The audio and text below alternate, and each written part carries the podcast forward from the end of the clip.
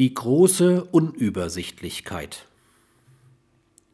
Gibt es einen Weg aus der Unübersichtlichkeit und Unsicherheit zurück in die Idylle der Industriemoderne mit ihrer eindimensionalen Rationalität? Vermutlich nicht. Vor allem sind rechtliche oder ethische Normen denkbar ungeeignet, Geschehenes ungeschehen zu machen. Kategorien wie Verantwortung, Schuld, Verursacher verlieren vor dem Anspruch heftigster Autodynamik sozialer Systeme im Zustand der Instabilität ihre Bedeutung. Denn solch heftige Autodynamik ist allemal stärker als alles menschliche Handeln und Entscheiden.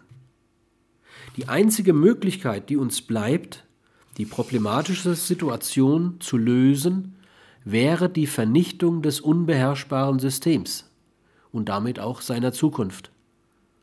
Diese Möglichkeit eines Re-Engineering einer Epoche ist uns verschlossen. Es sei denn, wir fänden den Schlüssel unter dem Ende Europas.